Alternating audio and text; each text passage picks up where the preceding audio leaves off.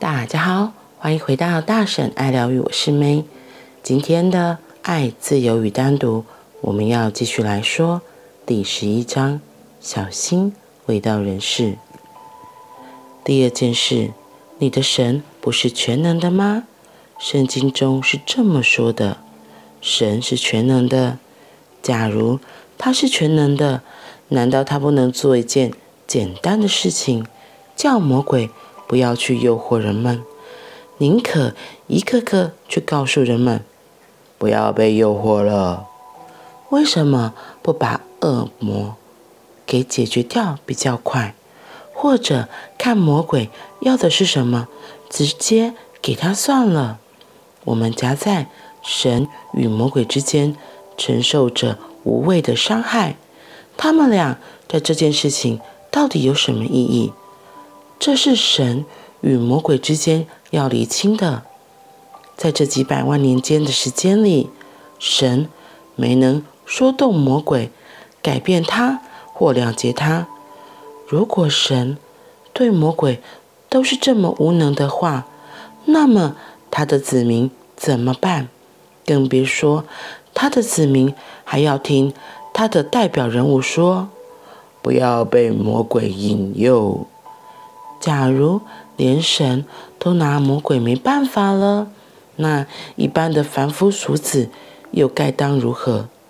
这些谎言已经存在了好几个世纪，没有任何一个说谎的人曾负起责任，警告年轻人魔鬼会引诱他们，是很不负责任的说法。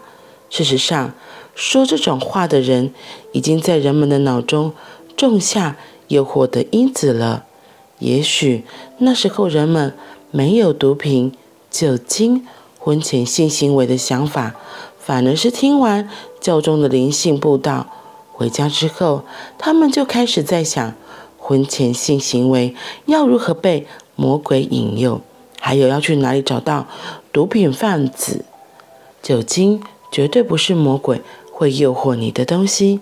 因为耶稣从前也喝酒，不止他本身，他还让自己的十二位使徒也喝酒。基督教不但不反对饮酒，他们还相当的接受。反对饮酒等于置耶稣于尴尬的处境。耶稣饮酒是众所周知的，他享受饮酒，从没说过喝酒是一种罪。他怎么会那样说呢？现在的教宗似乎比耶稣还要更具宗教上的虔诚。我可以清楚地想见那幅情景：如果神唯一的儿子喝酒的话，圣父与圣灵也必然是酒徒。这些人必定是始作俑者，不然耶稣是从哪里学来的？魔鬼一定引诱不了他的。我们知道，魔鬼曾试图勾引耶稣。他对魔鬼说：“闪到一旁，我不是你可以勾引的对象。”这些人似乎心里不太正常。你从没见过魔鬼，而且你也不会用这种方式对他说：“闪到一旁去，让我走我自己的路，别挡住我的去路，别想勾引我。”如果你讲出这些话被某个人听到，保准他会去附近的警察局报案。这这里有一个人在对魔鬼说话，但但是我们连魔鬼的影子也没见到。耶稣也被祭司与教士给污染了，他们都隶属同一间公司，只不过挂的招牌不同而已。他们做的是一样的生意，一样的工作，他们污染人类。夺走你的纯真，这个教宗担心的是婚前性行为，想必他心里一直悬着这件事，不然何来这种警告？那正是他最想强调的一点。可是婚前性行为有什么不对？在过去那是个问题，没错。不过你已经活在二十世纪了，不是吗？以前的时代，性行为会导致怀孕，然后产生想要养小孩的问题。还有，谁想娶一个有小孩的女人？事情会有困难度与复杂性。然而现在已经不需要烦恼那些问题了，问题只在头脑里。我们继续来说小心卫道人士的第二点。我觉得今天这个第二点，对于很多的宗教人士，特别是基督教啊、天主教他们，他们可能会觉得真的是非常的无礼貌。这个奥修真的才是邪魔歪道吧？他居然说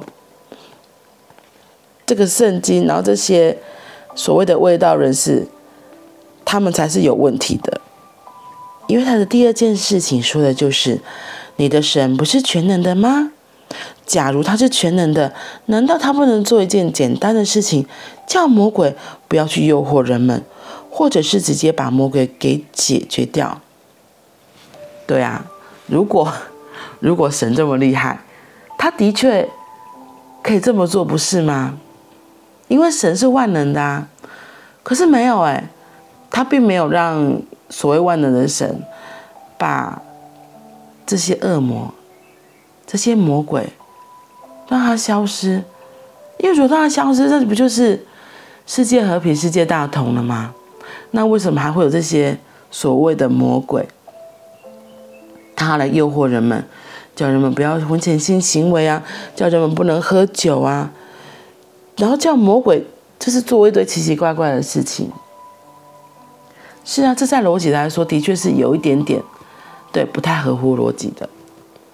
可是，我觉得他的观点真的非常有趣啊。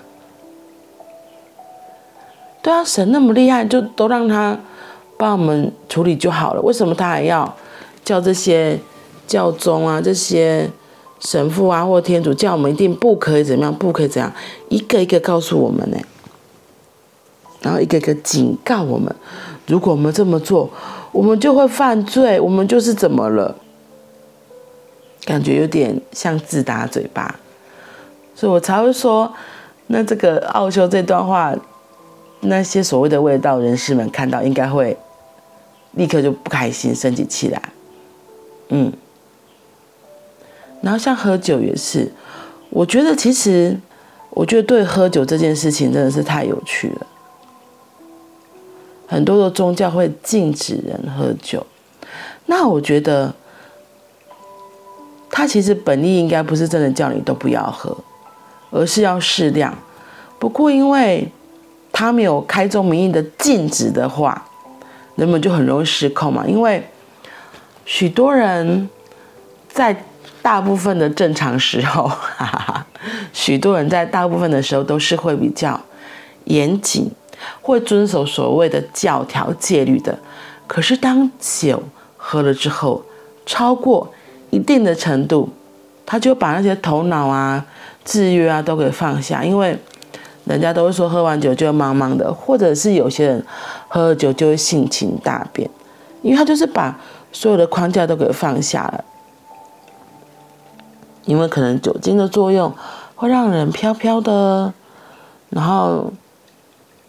真的就会失去理智吧。